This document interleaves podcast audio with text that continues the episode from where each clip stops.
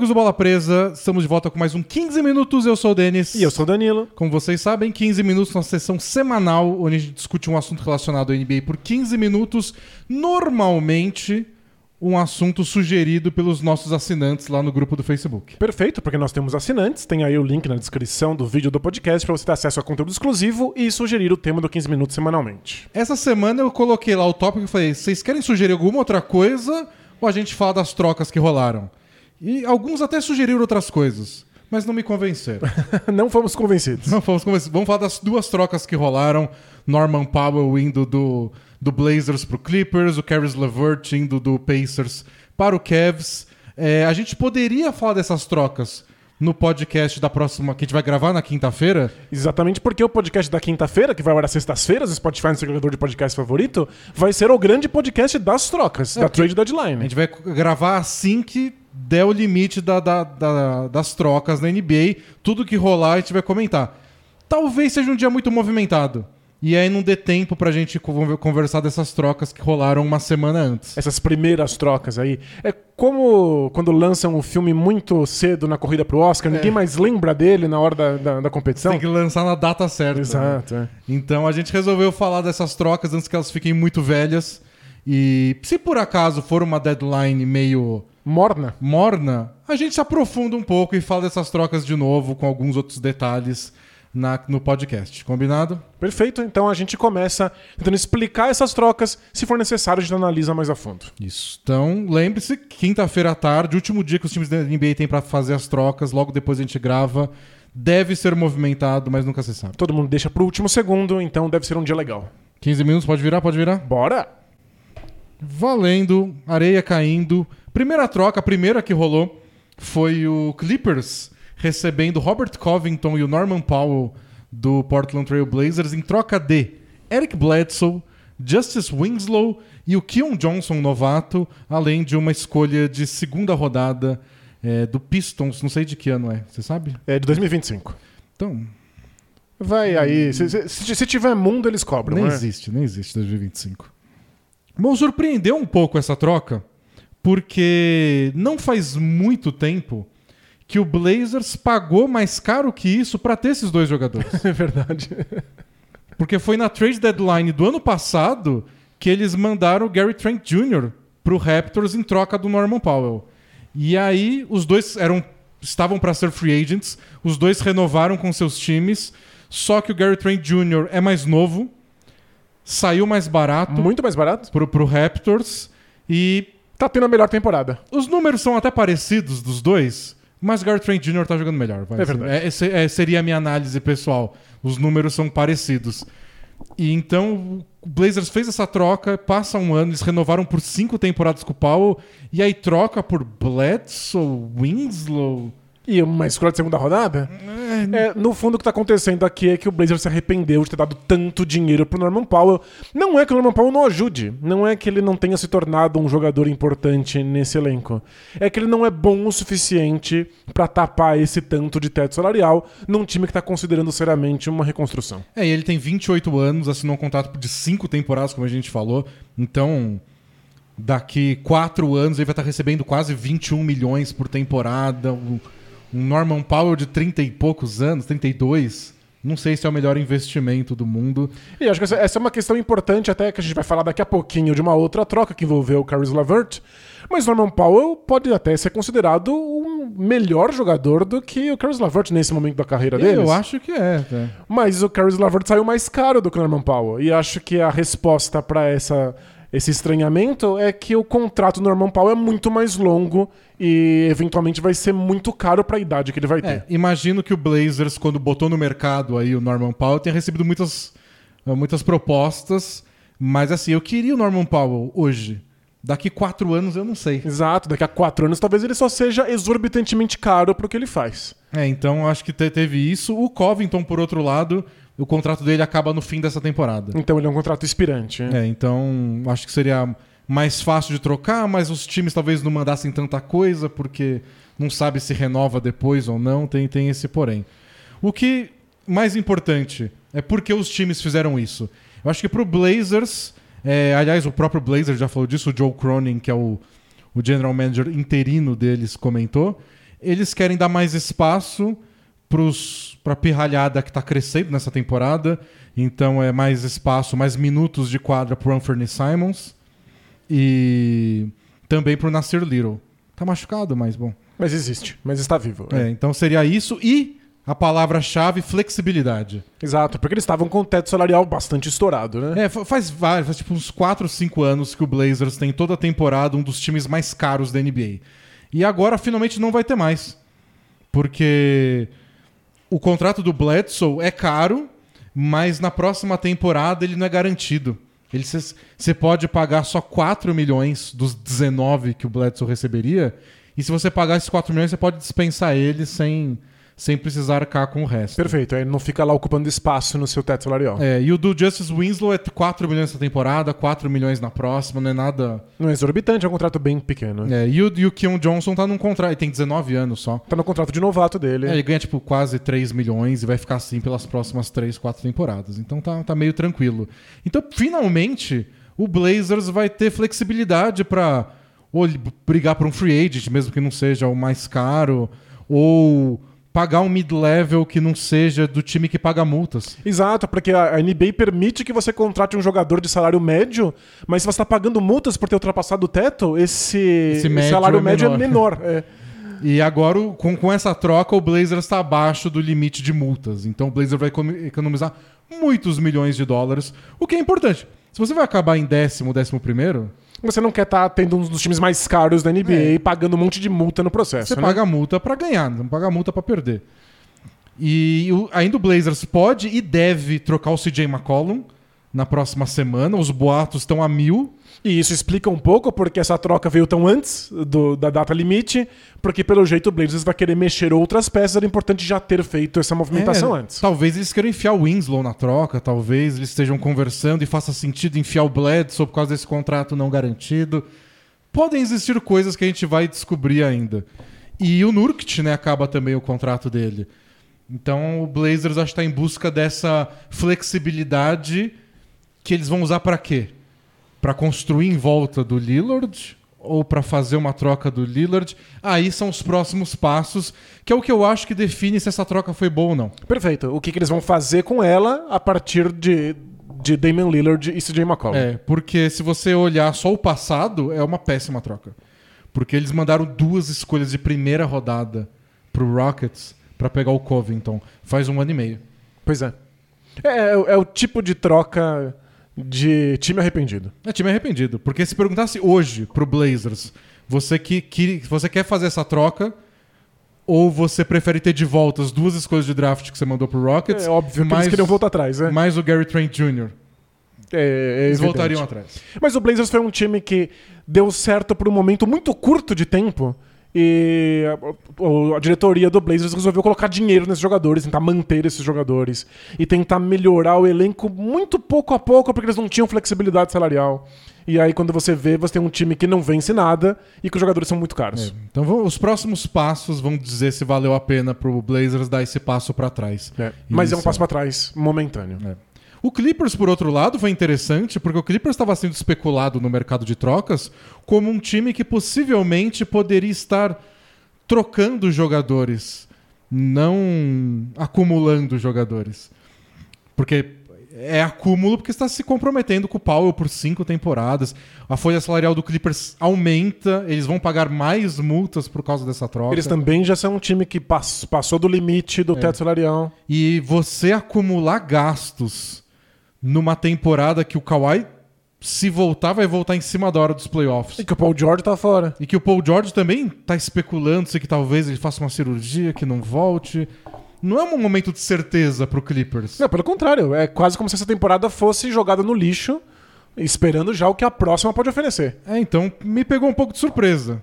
Mas eu acho que eles estão pensando, tipo, ó, é uma oportunidade de pegar jogadores bons para a próxima temporada, por que não?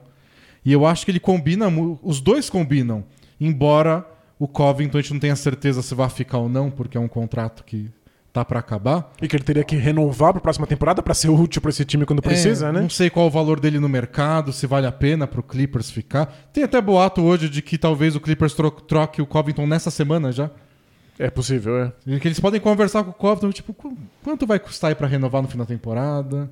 É, porque também tem isso. Como o Clippers é um time que estourou o seu limite de teto salarial, porque tá comprometido com o Kawhi e com o Paul George, a única chance deles conseguirem jogadores é, talentosos é renovar o contrato deles, sendo que eles já têm que estar no time pra É. isso. É isso que a NBA permite. Você pode estourar o teto pra ficar com jogadores que você já tem. Ou- ou se- trocar. ou trocar. Então, se eles vão pagar muito caro pelo Covington, o único jeito é o Covington já estar lá. É, que agora ele tá lá, pode. Mas o o que eu achei interessante é que os dois combinam com a ideia que o Clippers tem tido nos últimos anos de montar uma equipe cheia de alas.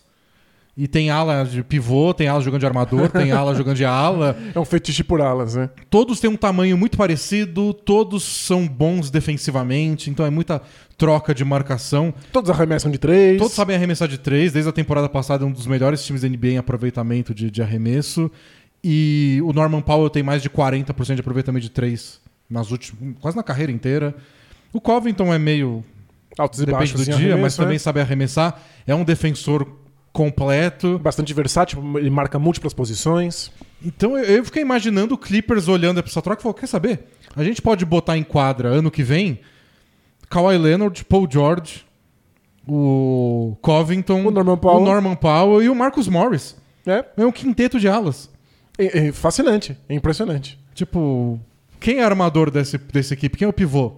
Todo mundo e ninguém. Então, e, e nesse cenário que você apresentou, o Clippers está pagando muitas multas, mas acabou de ganhar dois jogadores possivelmente titulares e abriu Sim. mão de absolutamente nada. Tudo que o. Tudo não, vai que o, o Batum é o melhor passador. Mas tudo que o Batum faz às vezes, de o, o Powell pode fazer muito mais. Eu acho que eles sentem um pouco de falta de um. Sem o Kawhi, né? Nesse momento, sem o Kawhi, de um poder de fogo ofensivo que eu acho que o Powell oferece mais do que o Bledsoe oferecia. Não que ele vai driblar e não sei o que. Ele não é um mas- criador de jogadas, né? ele tem uma jogada legal já que ele fazia muito no Blazers de joga no pivô, recebe a bola de volta e arremessa. Ele dá um pouco mais de dinamismo ofensivo que eu acho que esse Clippers precisava e defensivamente combina muito. É, Ele- o que eles gostam de fazer, é trocar a marcação, é pressionar, é ter jogador físico, atlético. Eu acho que pro Clippers é, o único porém é financeiro. É, Mas estão eles pagando muito pagar- caro por muito tempo, né? Tem, uma chance considerável do Kawhi ir embora, do Paul George ser trocado, eles vão ficar com o Norman Powell na mão. É, é que assim, já que renovou, esse que eu gostei, já que o Kawhi renovou nessa temporada, então vamos lá, vamos gastar. É isso, é, e vão gastar muito dinheiro. Então eu, eu achei interessante do Clippers essa, essa ideia, porque era o jeito, é o que você falou, eles estavam meio engessados. Um jeito de conseguir jogador era esse. A gente só não achava que, tipo, Bledson, Winslow e o Keon Johnson, que mal tava entrando, Seriam moedas de troca, Seria né? moedas de troca, e foi. Eles conseguiram achar o negócio certo, deixou metade da NBA falando: Mas era esse o preço? E pelo jeito era. Se eu soubesse, eu tinha pagado. É, né? Se o Cavs pegou o Caris LaVert e não o Norman Powell, é porque parece que não há muito interesse no Norman Powell na NBA. É, o contrato dele atrapalhou, mas o Clippers, oh, beleza, eu quero o jogador pelos próximos dois anos e depois a gente vê o que faz. É isso. No fundo, essa foi uma troca por flexibilidade salarial. O Clippers abriu mão de qualquer flexibilidade e era- a flexibilidade era tudo que o Blazers queria. E é isso que um time mandou pro outro. Bom, a outra troca, Cleveland Cavaliers e Indiana Pacers. O Cavs vai receber o Caris LeVert e o Pacers recebe o Ricky Rubio, que tá no último ano de contrato, ele tá com o joelho machucado, então ele não vai jogar no Pacers. E a escolha do Cavs de primeira rodada do draft do, do- desse ano já, 2022. A escolha do Rockets de segunda rodada desse próximo draft. Que é quase uma primeira rodada de tão ruim que o time é. É, é capaz de ser a escolha. O a primeira rodada tem, tem 30 escolhas. É capaz de ser a 31. É. Ou a 32. Então é quase uma escolha de primeira rodada. E a escolha do Jazz de segunda rodada de 2027. é, com Deus. Um, um- um dia acontece. Mas a gente já tinha cantado um pouco essa bola de que o contrato do Ricky Rubio era interessante para trocas. Porque é um jogador que não tá lesionado, não volta mais, e é um contrato expirante. Então qualquer time que queira só se livrar de espaço, ganhar espaço salarial na próxima temporada, poderia É, se é tipo- interessar pelo Rubio. Tipo o que o Blazers fez. Tipo, poderia ser uma troca, sabe? Powell por Rubio. É. É tipo o Blazers falando, eu só quero tirar essa massa de dinheiro do meu negócio. você pega um contrato que tá para acabar. E por que não o Norman Powell? Pelo jeito, porque o Caris LaVert tem um contrato menor. Isso. É um contrato mais curto, né? O LaVert ganha 17,5 milhões de dólares essa temporada, na próxima 18,7 e aí acabou. É isso. Então o Kevs tem mais tempo para testar. Ver se o Caris LaVert funciona, se se encaixa. É, na pior das hipóteses, o Kevs abriu mão de jogador que não ia mais participar e ganhou um, um empréstimo, um é. teste de duas temporadas. Estão falando que é bem provável que o Rubio retorne pro Cavs na temporada que vem. A gente já viu isso acontecer várias vezes. Como né? free agent, que tem um interesse mútuo aí de, de continuar essa parceria. É, o Rubio pode simplesmente voltar com um contrato mínimo. É, e como ele foi trocado, não tem uma restrição, assim, de. para ele, pra ele assinar com, com, com o Cavs. Então pode acontecer. E o interessante é que o Levert quebra um galho para essa temporada, porque o Sexton tá machucado e o Rubio tá machucado. Então o Kevin está sentindo falta de algum poder de fogo. Alguém consiga botar a bola na mão e criar ataque enquanto o Garland está no banco de reservas ou até machucado, já que ele perdeu uns jogos aí com dores nas costas. E até que dá um medinho até já. Dá medo. Mas até quando o Garland está em quadra, porque o Garland é surpreendentemente bom sem a bola nas mãos. Desde o basquete universitário, ele é um jogador que sabe se movimentar, ele sabe cortar em direção à cesta. E é uma coisa que o Kevin simplesmente não consegue usar com outro armador controlando a bola, porque não tem, é. não tá disponível. O Rondo tá quebrando um galho, aí teve uma boa partida aí na, na última vitória deles, mas é o Rondo, tem, tem dia que ele aparece, tem dia que ele não aparece.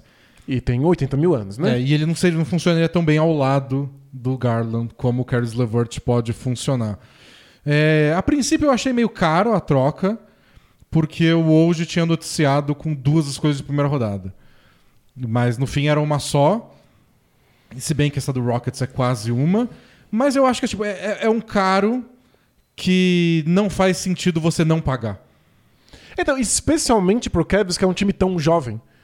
É, eles já têm muitos jogadores jovens para testar e para esperar amadurecer. Não faz muito sentido eles estarem tão focados no draft para colocar mais jogadores jovens. E, e um, o próximo draft, o Kevin está bem na temporada, você escolhe o quê? 20 e pouco? Pois é. Num draft que todo mundo diz que, sei lá, o top 4 é bom. E que o resto é o resto bem questionável. É que, tipo, boa sorte.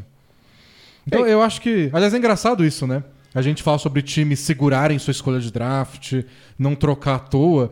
Se o Cavs tivesse trocado a escolha de draft deles de 2022 ano passado, ela ia ser super valiosa. Pois é, e agora Nossa. teria sido uma bomba. O Cavs é mó ruim. Eu quero a escolha do. Ela e agora ser, eles estão sensacionais. Vai ser top 10. Aí o Cavs segurou e trocou agora, quando todo mundo sabe que deve ser escolha 20 não sei quanto. Vale muito menos. Vale menos, acontece. É, acontece. É que o Cavs não tinha como, sa como saber que eles vão ser tão bons. É, ninguém sabia. Mas agora que eles são tão bons, parece algo sustentável. É, não é como se o Kevin fosse ficar ruim na próxima temporada. É, não parece que vai acontecer. Então já não faz mais sentido segurar essas escolhas de draft como fazia um ano atrás. É, então acho que vale a pena testar o Levert, usar para ah, tampar esse buraco que surgiu com as lesões. E no ano que vem, pode, eles podem agir com calma, sabe? Vamos renovar o Sexton? Eles podem renovar a free agent restrito, saiu por um preço bom, fica com Sexton e Levert. E se precisar trocar um dos dois, troca. Acho que os dois são trocáveis. Acho que o Kevs conseguiu um ativo legal com esse, com esse preço. E se der tudo errado e se expira o contrato do Lavert, ele vai expirar junto com o contrato do Kevin Love. Então que, é é, outra, que é uma bomba. É, assim, é gigantesco, é uma lua pequena salarial. E juntando os dois, o Kevin pode ter um, um, contrato máximo. Eles podem chamar alguém com contrato máximo antes de ter que renovar com Evan Mobley. Ou seja, eles podem ficar ali no, no, no, no estouro do teto salarial e aí eles podem ultrapassar é. isso para dar um salário máximo para Evan Mobley tranquilamente. Seria um time que paga taxas, mas já imaginando que eles vão estar lutando por título nessas circunstâncias. É, foi um contrato que deu muito certo porque o tempo de contrato combina com os outros contratos do Cavs e é uma ajuda imediata. Sem ser, é uma ajuda imediata. Eu estava até vendo uma discussão sobre isso num podcast de não sei quem, esqueci.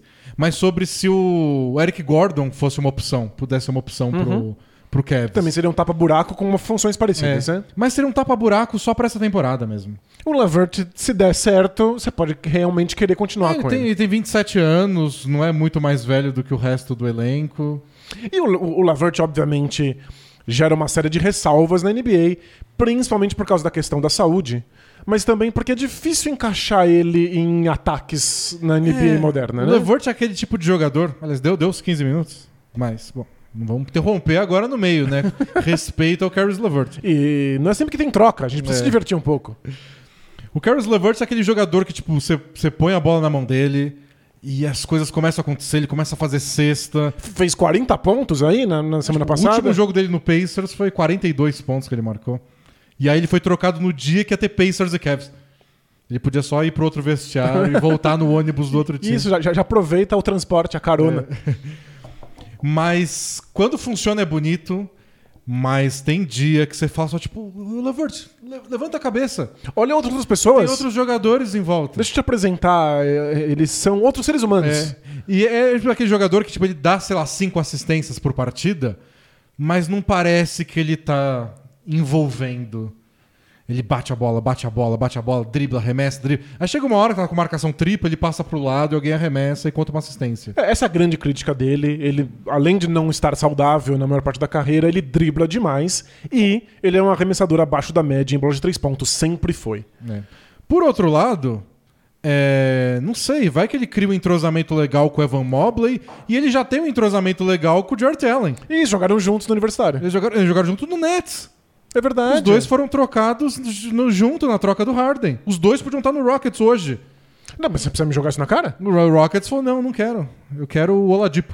É, não, sério. É só indignante. Então, um ano depois da troca do Harden, os dois estão juntos no Cavs. É. Que entrou nos 45 do segundo tempo, foi lá, roubou o Jarrett Allen e agora roubou o Caris LeVert. É, é Daqui basi- a pouco o Joe Harris tá no, no, no Não, Cavs é. É, é quase como se o Kevin tivesse o James Harden tivesse trocado o James Harden. e conseguido o melhor da troca pra si. É, é bem isso. Não é incrível? Eles conseguiram todas as moedas de troca do Nets, tirando as escolhas de draft, sem precisar mandar o Harden. Pois é. É, o Kevin está se saindo um, um time bem azeitado na hora de fazer É, decisões e O conseguir ativos. O Kobe Altman, que é o manager deles, conseguiu um belo negócio. Tipo, eu tenho essas ressalvas com o Levert, eu acho que pode ser meio chato às vezes. Mas assim, o Cavs não é o ataque mais fluido do mundo. Às vezes precisa de um jogador só que vai lá e que num dia possa marcar 42 pontos. Eu acho que com minutos controlados, não dependendo inteiramente dele, talvez seja a grande chance do Lavert na carreira. Porque ele vai fazer parte de um time que tá muito entrosado, com jogadores de garrafão que vão facilitar muito a vida dele. Talvez seja o momento dele de brilhar. E se não for, não é o fim do mundo. O Kevs acaba- vai acabar liberando espaço salarial e consegue trazer um, trazer um contrato máximo depois. Aliás, quer saber se ele não jogar tão bem assim? Capaz de acabar o contrato dele na próxima temporada, ele conseguir renovar, o Cavs renovar por um preço. Por um preço mais, mais humano. Porque se é. não der tão certo, não vai ter nenhum outro time oferecendo 18 milhões pra ele. É, certamente. Então. E aí, no fundo, o Kevs precisava de jogadores que possam ficar na ala, no mínimo. Jogadores altos que possam ocupar esse espaço, É. porque o time tá bem ralo nessa posição, né? E aí Não precisa nem jogar tão bem assim. É. E se ele conseguir melhorar o aproveitamento dele de três, melhor. Mas se não, ajuda com, com a bola na mão mesmo, atacando a cesta. E por fim tem o lado do Pacers, né? Que acho que não, aí não tem muito segredo. O time deu muito errado. A temporada passada foi frustrante, e essa tá sendo mais ainda. Tem lesões, tá todo mundo no mercado de trocas. Pegaram um cara que tava sendo meio. é, não tava fluindo mesmo, tava sendo frustrante de novo, assim como toda a temporada do Pacers. Trocaram, deram uma liberada na folha salarial, E conseguiram um monte de escolhas. né? arrancaram escolhas de draft aí, uma de primeira rodada, uma no começo da segunda e bora pra, bola pra frente. Mas essa é a novidade pro Pacers, que finalmente eles trocam alguém por escolha de draft. Porque o Pacers tá aqui uma década se negando a reconstruir É, de mais, fato. É, eles sempre querem trocar por jogadores que dê pra postar mais pra frente, jogadores que tenham algum talento. É o time que se nega a É reconstruir. desde o Artist, né? Trocou o Artist, troca, mas pelo Stojakovic. Exato. Fim de carreira, mas ainda. Porque a gente quer vencer agora. É. O Pacers tem essa mentalidade de vencer já.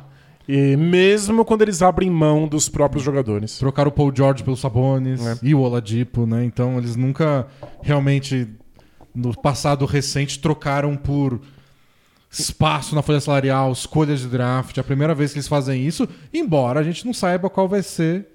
Se eles trocarem Sabonis e Miles Turner, qual vai Aí ser. sim é uma, uma reconstrução completa. Mas já indica um caminho que a gente não tinha visto o Pacers tomar há muito tempo. É.